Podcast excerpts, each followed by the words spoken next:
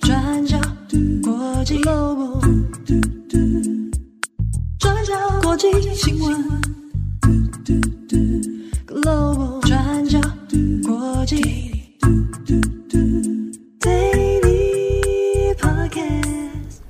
Hello，大家好，欢迎收听 UDN Global 转角国际 Daily Podcast 新闻，我是编辑七号，我是编辑木仪。今天是二零二三年十一月三号，星期五。好。今天星期五，来分享几则重大国际新闻。首先，我们还是来看一下以色列哦。那以色列现在对于加萨的攻击仍然在持续当中。那根据以色列国防军的说法，在十一月二号的时候呢，宣称是已经包围了加萨市，地面的部队在周边已经包围了。那进一步呢，有可能会要。在推高地面作战的可能性。好，那不过我们先前也有讲到，这个以色列军他在对外的宣称上面哦，他是不断的在加码升高他的压力。那就目前的状况来说呢，的确是有不断推进的一个现象哦。好，那这个是以色列军自己的说法。那另一方面呢，我们也看一下路透社这边有做了一些报道跟调查哦。那也有注意到呢，以色列军。在十一月二号的时候到三号，那有针对加萨的北部地区啊，仍然做空袭啊。不过这个空袭呢，它被轰炸的地点里面有包括难民紧急躲避的啊这些空间啊，难民营、避难所，那也有部分是学校。所以呢，在路透社的报道里面有发现说，这些区域也有遭受到空袭的轰炸攻击。那目前已经知道至少有二十人因此死亡，那数千人避难。那这是目前的一些状况。那另外一边，我们要来看一下黎巴嫩真主党。那先前大家担心的是说，如果真主党真的来加入战局的话，那可能就会卷动这一波可能反抗以色列的一些国家哦，包括伊朗，包括黎巴嫩真主党啊。不过呢，黎巴嫩真主党现在目前预定是在当地时间星期五，今天会有一个对外的宣讲。哦，那现在外界都在看，是说这个宣讲内容里面会有什么样的讯息走向哦。法新社这边有做了一些战略上的分析。啊，虽然说先前看起来双方剑拔弩张哦，真主党可能真的会加入战局，那的确也发生了一些零星的冲突。不过呢，这边的分析会认为说，其实观测下来，感觉真主党并不是真的很有兴趣啊，在准备要跟以色列全面的来开战呢。这背后的考量呢，当然一方面也是黎巴嫩当前的国力，以及说如果真的加入战局的话，那很有可能会直接也导致真主党的毁灭哦。当然，后续还是要来看一下真主党的对外态度，那以及。跟伊朗之间啊有什么样的联系关系哦？那是不是会真的卷动出新一波所谓的反抗以色列的轴心啊？那这个后续值得观察。好，那以上这边是以色列的部分，下一个我们要回头关注一下乌俄战争哦。那乌俄战争这边呢，我们要来看一份觉得蛮有意思的一个民调。那这个是由蛮有名的一个列维达中心，好，那列维达中心。是俄罗斯社会学家开设的一个独立的民意研究机构啊。那这个从一九八七年的时候就开始了。不过呢，因为他的这个所谓的独立研究机构，对于克里姆林宫，也就是对于当政者来讲呢，是比较不听话的啊。所以过去他其实有被普丁政权啊列为是所谓的外国代理人啊，就认为说你可能这个这个这就普丁的说法啊，你们是跟外国势力勾结啊。但是呢，我们就外围的这些研究资料啊，啊，然后学界啊或者媒体的讨论里面，多半还是会把列维达中心的资料可信度啊，是会列入参考资料里面的。那这个中心呢，有做了一份国内俄罗斯国内的民调，那就在讨论说，现在乌俄战争已经爆发一年多了，现在国内的民众是怎么看待的呢？啊，做了一个问卷调查，那其中有一个问题是说。如果普丁决定在这一周啊，本周就结束乌克兰的这个军事行动，那你会支持还是不支持？就结果发现，超过六成的人选择支持。那其中还可以分一些细项哦，比如说绝对支持哦，啊是百分之三十七，那基本上是支持是百分之三十三，好，那所以这样算起来的话，那其实超过六成了。那坚决反对啊，就我不支持，我不支持停战，那是百分之十二，好，那基本上反对百分之九。所以从这个资料里面来看，民众对于所谓的对乌克兰的军事行动，好，那这样的态度呢，我们可以看到基本上并不是很支持哦，希望能够快点结束战争。那至于它背后的原因为什么，我们等下稍微再来看一下。那这份民调里面，它问题还不止这一个哦，它还有另外一个问题是说，那如果普丁决定将已经并吞的领土归还给乌克兰，那你愿意吗？你支持吗？那在这一点上面，它的结果就没有前一个问题来的那么压倒性哦。在这边就出现了比较明明显的这个分裂，比如说我支持归还的啊，绝对支持的是百分之十六啊，基本上支持的百分之十八，坚决反对的呢是百分之十九，好，那基本上反对百分之三十八。所以看起来哦，对于归还领土给乌克兰这样的一个说法，对于俄罗斯民众而言，大部分其实是反对的，不想归还。但是基本上他希望停战。资料里面再另外做了一个调查哈，你支不支持俄罗斯跟乌克兰之间能够和平谈判，那来取代战争？好，那这个部分也是超过半数是希望用和平谈判的方式，好，而不要继续再作战了。另外是呢，针对这个战争持续的时间，那会有什么样的想法？那这边利维达中心他就做了一个两次的比较哦，一次呢是在二零二二年开战后，哦，在五月份的时候来做了调查，当时呢，嗯，战争开始三个月，俄罗斯的民众是百分之二十一的人认为说，这个战争至少会持续一年。好，那现在一年过后了。现在再做一次调查，你认为这个战争是不是会再持续一年以上？那现在人数已经来到百分之四十六。换句话说，经过了一年之后，有越来越多的俄罗斯人认为战争可能会持续哦。那我们回过头来讲一下，为什么很多俄罗斯人看起来超过六成以上，他是希望能够停战的？那背后的原因里面，可能主要还是受到日常生活的影响。那这个就是经济活动哦。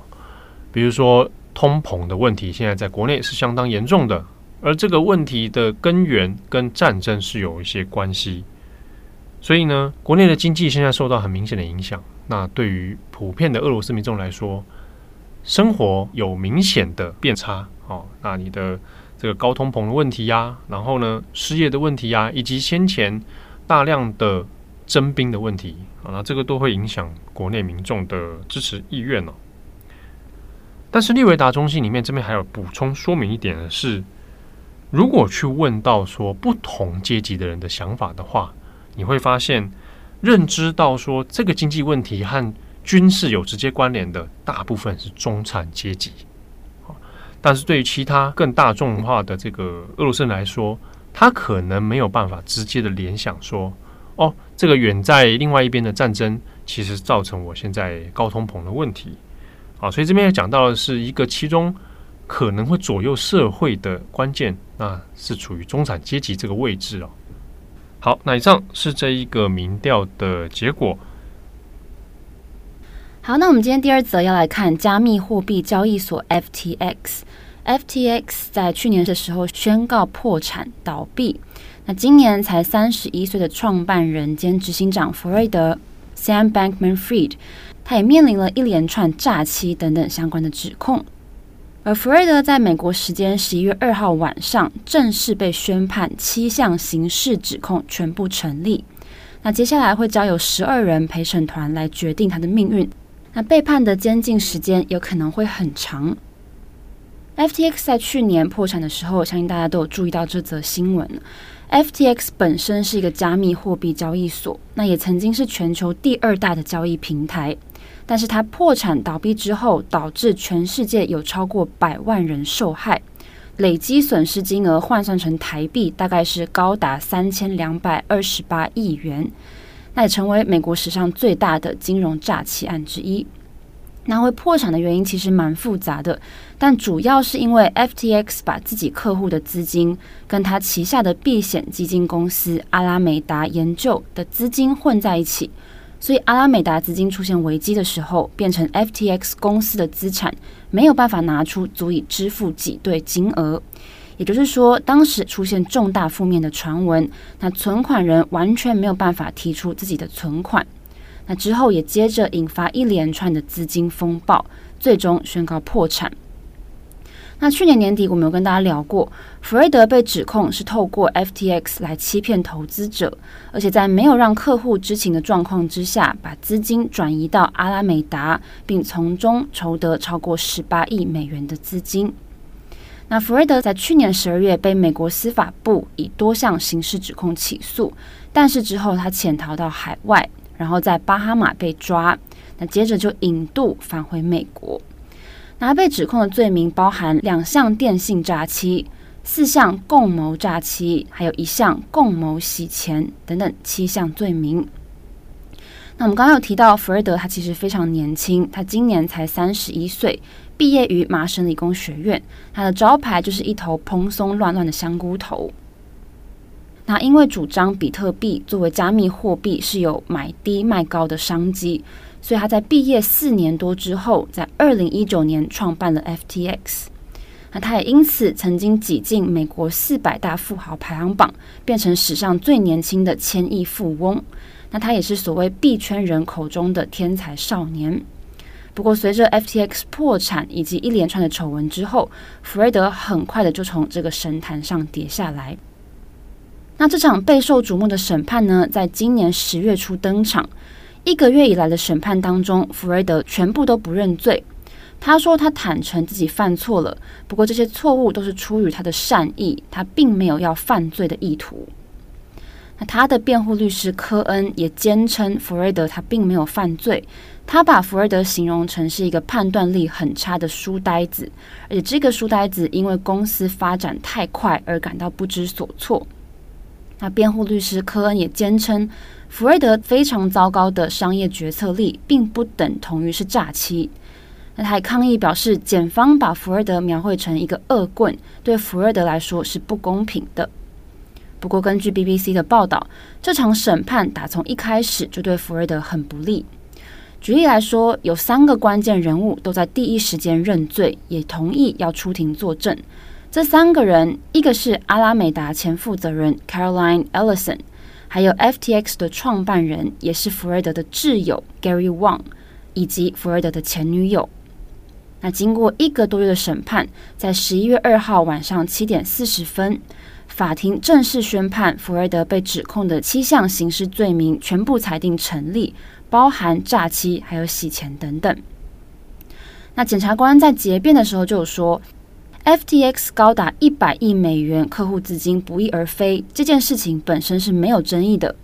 不过，被告他并不是如他自己形容的出于善意而犯错，而是他故意欺骗了客户，欺骗了贷款机构跟投资者。那检察官也表示，弗瑞德他透过这场阴谋拿到了大笔的财富，而且不仅把这些钱都花掉了，还在出庭证词当中一直说谎。比如说，弗瑞德在证词上面说，他是一直到二零二二年十月才知道阿拉美达使用客户资金的事情。不过，根据包含 Gary Wang 等等三名高层都说，他们曾经在二零二二年六月的时候就跟弗瑞德有开会，要来讨论阿拉美达一百亿美元赤字的问题。所以，他很明显的在说谎。那美国律师达米安·威廉斯也在判决之后发出声明表示。弗瑞德犯下了美国历史上最大金融诈欺案之一。那这起案件一直都是建立在谎言跟诈欺上面，让人没有办法忍受。那接下来，福尔德会在三月二十八号被正式判刑。可以看到，七项罪名里面有五项最高监禁的刑期都是二十年。所以是说，如果陪审团把他所有被定罪的罪名都给予最高的刑罚，那最高可能会被判处一百一十年的监禁。好的，那以上是 FTX 创办人福瑞德被定罪的最新消息。好，希望大家都不要犯罪，少一点诈骗。OK，一百一十年有点久，嗯，多点多一点真诚，嗯，好，嗯，十一月四号，也就是明天啊，嗯，你知道有一部动画，它要迈入完结篇的，嗯，《晋级的巨人》哦，你很喜欢的，哎，还好，哦，真的，那你在推荐的点是，哦，嗯，其实因为《进击的巨人》哦，它算是个蛮现象级的作品。他有几年非常非常红嘛，嗯、包含他的漫画，然后到他动画化之后，这个现象级已经是跨地区的了，不只是日本啊，台湾、亚洲当然很多，然后到欧美啊非常受欢迎。那当然里面有很多关于战争啊、人性的思考。嗯，那因为动画版终于要推出它的完结篇了，台湾时间应该是明天的晚上十一点吧，好，就会各大一些串流平台应该就会看得到。那这边，因为他 虽然说我自己没有说哎超爱这部作品，但还是推荐给大家。嗯、因为前阵我好像在 Daily 上面有讲到，就是《进击的巨人》里面最近的剧情的关系，很多人也会联想到，比如说以巴冲突。对对啊，还有亚塞拜然跟亚美尼亚。嗯，对，就蛮多人会去想、嗯、哦，就这个剧情当中有很多跟人类历史中可以呼应的内容。嗯，对啊，所以如果有兴趣的朋友，也可以来参考看看、哦。嗯，到底。在海的另一边是不是自由啊？嗯、大家可以参考看看。好，虽然就别讲很奇怪，他好严肃。我我有一次哦，在啊、哦、好几年前了，在、嗯、我还可以去中国的时候，那、嗯、在中国一个一个饭局上面讲饭局好像怪怪，聚餐。饭局啊，在一个聚餐上面，那有一个他是做贸易的啦，哦，他就。他是一个妈，一个女性这样子，然后她就说他帮他这个小孩就是做很多这个准备要 准备要润出去的一些、嗯、一些准备，对，她、嗯、就想到说，哎，他他的小孩很喜很迷这个晋级的巨人。哦，真的，对，那时候她就说他小孩就买很多那个李维兵长的这个东西，然后但他不认识这个角色，他就很忧心忡忡问我，他说，哎。你应该比较熟这些啊，你熟这些的这些啊，动漫画。你干嘛学人家口音？啊、学动漫画，我很忧心啊。嗯、啊，对。为什么忧心呢？这个晋级的巨人啊，人家说是那个日本军国主义复辟啊。哦。啊、他说是不是很是不是很危险？读看了会不会变成日本军国主义？哦。那你怎么回答？不会，怎么会军国主义？哎呀，你你确定你是用这个口音跟人家讲话吗？哦、不是。我说：“哎，没有，这里面啊，正向、健康、阳光、哦、没有啦，怎么可能？也没有正向阳光吧？哎，没有。我跟他说不用那么担心，嗯、哦，因为那个是很多，呃，有的人看了之后觉得好像看到这打打杀杀啊，战争就觉得想到日本军国主义。嗯、不过那时候台湾真的还有很多人新闻电视台这样报，是这样子诠释，就说啊，是网传，嗯。”什么军国主义复辟，好糟的标题，哎，很糟啊！那单身之后电视台，大家如果去上网找，很多这关键字应该都还找得到。那刚刚聊到，我就说没有啦，那是里面有很多人想奔赴自由，他们想翻墙出去。哎，里面因为进去里面有很很高耸的墙啊，嗯、想翻墙出去啦。你就叫人家不要过度诠释，你自己又在那边。那其实我讲的也没错啊，嗯，里面的人很想翻墙出去，翻墙，对，对，看看外面有什么嘛。嗯。那他听完之后反应是什么？就是哦，啊、那我不担心了。啊，对对，就是说啊，没事啊，没事就好啊。嗯，喜欢看这个日本动漫。几年过去了，也不晓得他们现在怎么样了。小孩可能也大了、啊。不知道，我我我很好奇，我蛮想问他，你小孩润出去了没？翻墙出去了吗？对啊，不晓得，因为之前都遇过好几个这种，的确是中产阶级、中产阶级跟中产阶级以上啊，嗯、比较可能富裕阶层的。每次碰到碰到台湾人，他想的都在说，到底怎么把小孩弄出去？我、嗯、至少我自己碰到的啦，或者他担心自己下一代的教育，也有这种。他讲的有的也很直白啊，他说我不能让我小孩在这里受这种白痴的教育，真的。当然就是这种都是通常都是很私底下在讲的，对对对，对啊，不敢公开说啦。嗯，对啊，当然就是各自他们当然也有看出一些问题啊，不过这都是疫情前的事情了啊。疫情之后这几年当中，有很多过去来往有讯息的人也都断了音讯，对，这也不知道真的发生什么事情。嗯，好，那也祝福大家有美好的一天啊！这个礼拜的重磅广播也不要忘记要听，我要讨论一下李克强的问题。上个礼拜的重磅广播，前主编张正宏的节目。没有听的话，那这是不应该的，好？很多讯息都很感动，说正红回来，啊，这个来合体啊，对不对？啊、跟大家说，那一集重磅广播啊，我跟他，我是在他家录的，在他家沙发上录的。嗯、为什么听起来有点怪怪？那他在哪？他得在沙发上，沙发上。你们是并行这样子，还是在对面？我们在并行啊，你并行是不是？啊，肩靠肩啊，怎么样啊？哦、oh,，brotherhood，family，brotherhood 啊，family。啊，那大家听了之后如果有喜欢啊，也欢迎，不管是给我们意见回馈也好，或者你你也可以直接去找报道者，好，报道者出来啊，给他们回馈啊，给郑红一个赞。他这是录到他的生命都已经消耗了许多啊，真的，他脖子好一点了吗？应该有好吧？嗯，哎呀，就叫他去泡一下温泉。好，祝福各位有美好的周末。我是编辑七号，我是编辑木仪，我们下次见喽，拜拜，拜拜。